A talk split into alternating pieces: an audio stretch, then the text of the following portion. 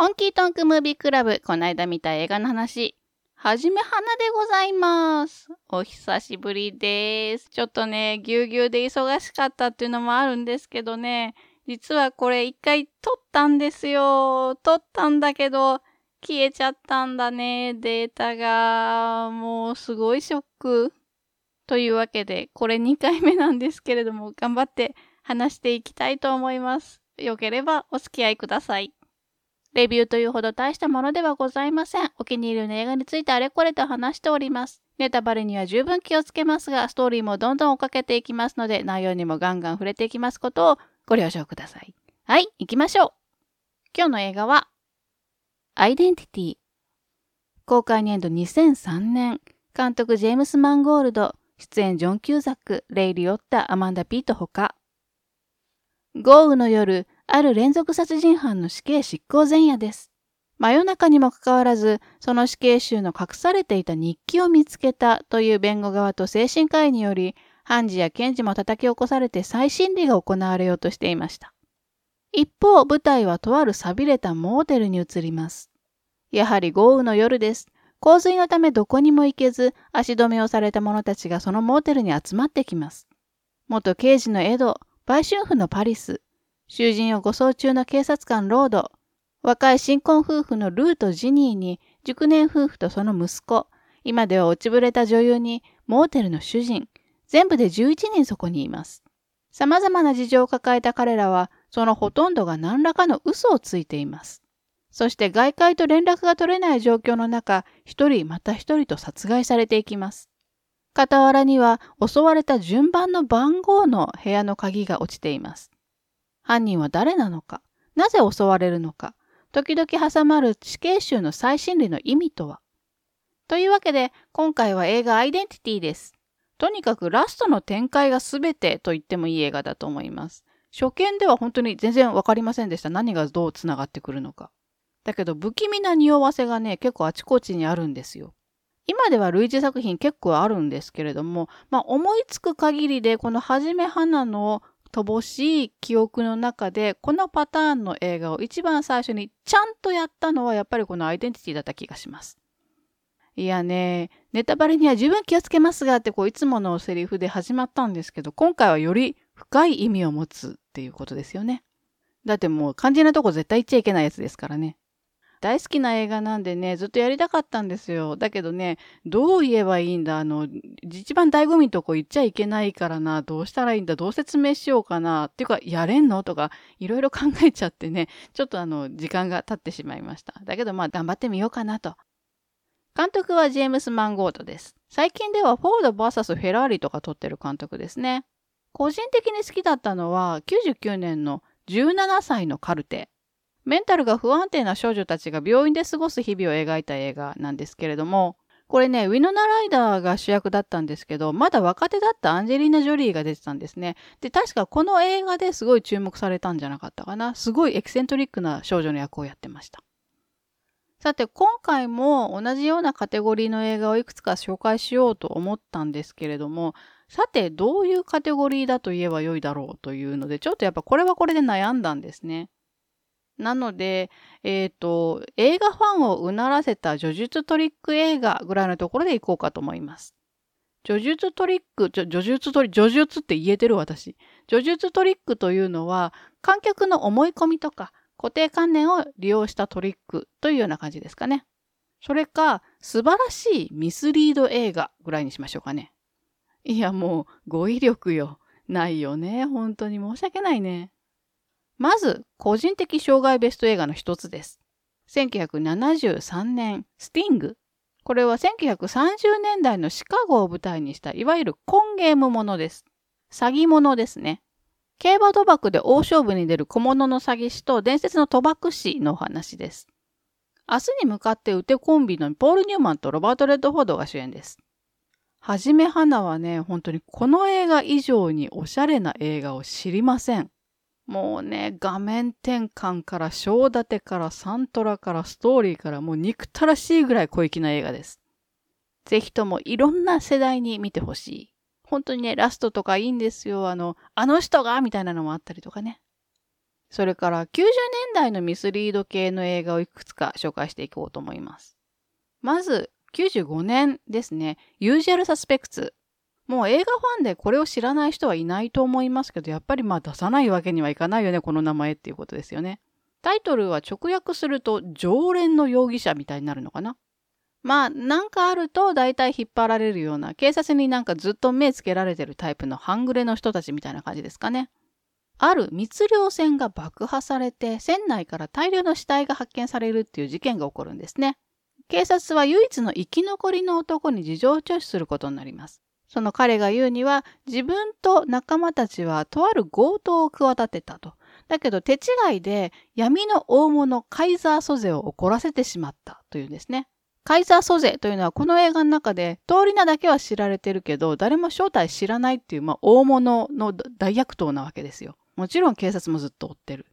ちょっと待って、カイザーソゼっつった？みたいな感じで、これはこの木に捕まえなきゃとばかりに警察は男からさらに話を聞くんだけどっていうのが大筋です。まあ、そこからこう、意外な展開になっていくっていうことですね。この映画、本当にその後のミステリー映画にかなり影響を与えている映画ですけれども、まあそもそもこのユージャルサスペクツ自体、アガサ・クリスティのクロイド殺しから着想されたとかっていうのを聞いたことありますね。あの、はじめはなが紹介する映画って、何度か見てねってお勧めすること多いんですけど、これとかもまさにそうですね。もう一回見るといろんなところにヒントが隠されてて、ここのあのあれがみたいなのがわかると思います。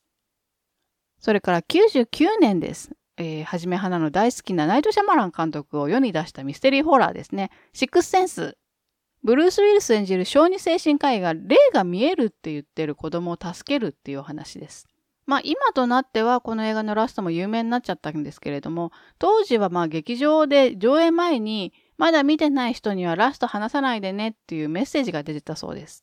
いや、はじめはなは結構シャマラニストなので、個人的な好みからすると、シックスセンス、ナイト・シャマランの映画にしてはちょっとなんかちゃんとしすぎてて、ちょっと物足りないかなっていうところがなくもないかなっていうところはあります。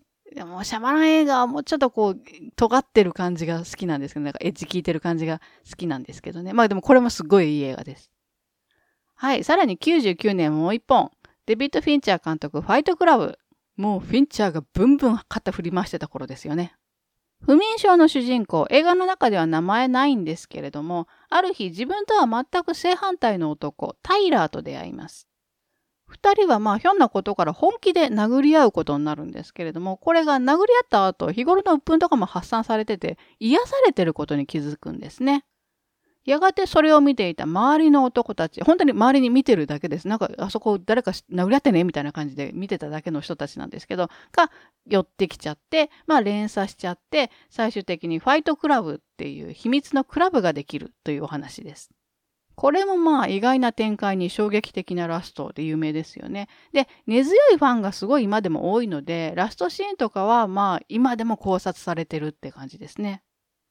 それからホラーも行きましょう。2013年です。キャビン。これはね、これだけで一本話したかった映画っていうぐらい好きな映画です。冒頭、近代的な研究所の職員たちの会話から始まります。スーツ着たおじさんが二人普通にコーヒー買ってブツブツ日頃の愚痴をぼやいてます。時々、日本は強いよなとかちょっと意味がわからない話が混じります。画面は変わり、若者グループが今まさにバカンスへ向かおうとしてるシーンになります。人里離れたロッジに向かう大学生たち。ホラーの定番とも言うべきですね。清純派女子とビッチ系女子、真面目男子にウェイ系男子、それからマスコット的なキャラ。もうこの時点でかなり使い古された設定に見えますよね。だけどここからロッジへ行く途中もついてからももっとさらに何万回と繰り返されてきたようなジャンプスケアムービーのクリシェパターンですね。が続きます。何これなんで今更こんな手垢ついたようなあるあるな展開使うと首をかしげていると、ストーリーは意外な方向へと進みます。これはね、ホラーが好きか、ホラーに慣れていないかで、見え方が全然違ってくる映画です。あんまりホラー見ないんだっていう人は、今言った使い古されたホラーの定番とかも全然気にすることなく、最後までまっすぐ怖がってみてください。だけど、ホラーファンにとっては、この前半のパターンまみれの展開もう突っ込み待ちにしか見えないんですね。面白ポイントなんです、むしろ。分かってやってるよねっていう。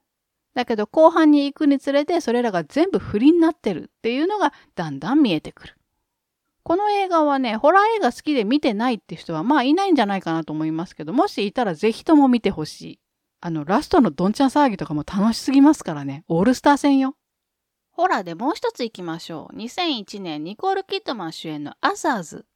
大戦後のある洋館を舞台にした一見クラシックなお化け屋敷ホラーです。子供二人と使用人とで暮らすシングルマザーが自分たち以外に屋敷に誰かいるような気配を感じてこのようなものではない何かに家族が脅かされてる恐怖と思いきやというお話です。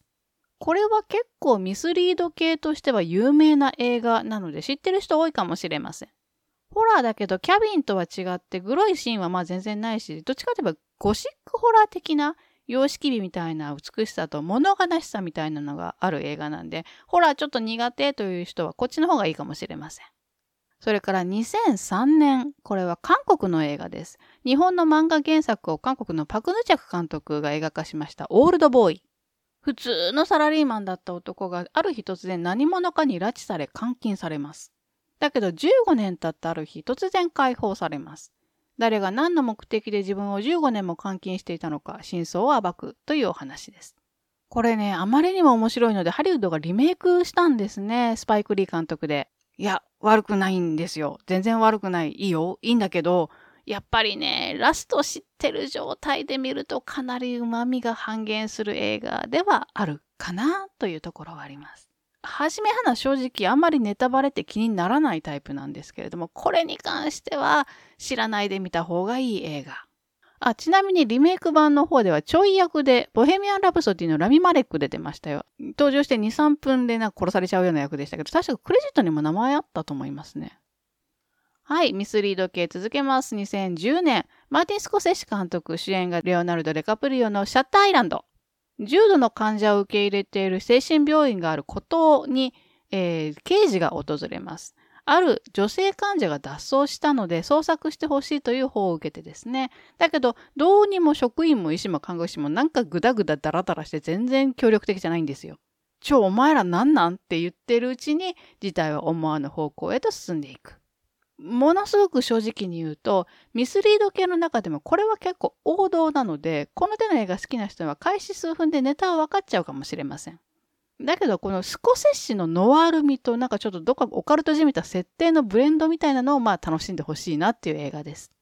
王道が来たので逆にぶっ飛んでるやついきましょう。2014年です。プレデスティネーション。イーサン・ホークが主演のいわゆる時空警察ものです。ある爆弾魔を追って未来から過去へ捜査に来た時空警察の男が主人公です。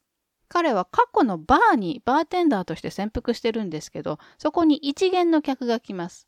見知らぬ客。その客が、えっ、と、なんつったかな。えっ、と、自分の身の上話聞いて驚かなかったらおごるよとか、まあそんなんだったと思うんですけど、なんかそういうことをまあ持ちかけてくるわけですね。で、お、いいじゃんみたいな感じで話を聞こうという感じで、えー、始まるんですね。で、その客が自分の反省を話し始めるっていうお話です。これはね、本当にぶっ飛んでて、うそんってなるようなラストです。まあ、あの、かなり力技ではあるんですよ。パワープレイではあるんだけど、まあ、無理あるわと思う人は思うかもしれないけれども、それでもうまいこと玉結びになって終わるっていうのがすごい映画です。では、日本の映画というとありますよ、もちろん。2008年ですね、内田健二監督のアフタースクール。中国教師の主人公のもとにある日突然、お前の同級生だったよって言って探偵が訪れます。探偵は別の同級生を探していると言います。なぜ探偵はその行方を探しているのか、その男はどこに行ったのか、というお話です。内田健二監督の映画で確か時系列行ったり来たり映画を紹介した時にちょろっとあの、運命じゃない人を紹介したんじゃないかと思います。だけど多分ね、こっちの方が有名ですね。キャストがね、もうあの、有名どころなので、主演が大泉を脇固めてるのが堺雅と佐々木蔵之介っていうね、だいぶ宣伝もされてましたし。まあもちろんキャストもいいんですけど、ストーリーがね、本当にこねくり回しててだいぶ好きです。まあ伏線まみれの映画ですからね。それから2018年、大バズりしたやつがありますね。はい。カメラを止めるな。これも一見よく見るゾンビホラー映画です。だけど、ところどころなんかおかしいところがある。妙な間が空いてたりとか、全く意味のない会話をダラダラダラダラしてたりとか。何これと思ってると、後半で怒涛の種明かしが始まる。あの、先に紹介したキャビンもそうなんですけど、使い古されたパターンを振りにするっていうタイプの映画は、その振りの部分を見てる時間がちょっとだけ試練だったりもしますよね。事実、亀止めは本当になんか途中で見るのやめたわっていう人何人かいるからね。そこをなんとか観客を引きつけたままにしとかなきゃいけない。だけど、振りの部分があんまりにもエッジ効きすぎてると、オチが生きないとか、だいぶ難しいバランスのもとに成り立ってる映画だと思います。というわけで、まあ今日はダラダラ喋りましたね。今回厳密に言えば、叙述じゃないだろうみたいなのもあったかもしれませんけど、ちょっと意識的にフーダニット系を外したつもりです。できるだけね。フーダニットっていうのは、まあ、そのままですね、フーズダニットをね、誰が犯人なのかっていうことに物語の主軸を置いたミステリーのスタイルです。まあ、今回はそれよりも設定とか舞台とか、まあ、できるだけそれに騙される系というのによりすぐってみました。とか言いながらね、もうフーダニットのゴンゲみたいなのも入ってるんで、何言ってんだって感じはしますけれども。あの、この手のミスリード系呪術トリック映画ってそもそもがハイクオリティなんですね。だってしっかりストーリー練ってないとこれできないジャンルですからね。だからものすごく上手に騙されると観客はやっぱ感動しちゃうんですよ。で、このストーンって騙された時の快感を他の人にも味わってもらいたくて、ネタバレを必死で我慢しておすすめするわけです。今回のはじめ花はもうずっとそんな感じでした。なので見てみてね。とりあえずアイデンティティから見てみてね。はい。ではそろそろ終わりにしたいと思います。最後まで聞いてくれてありがとうございました。映画をたくさん見て豊かな人生を送りましょう。はじめはなでした。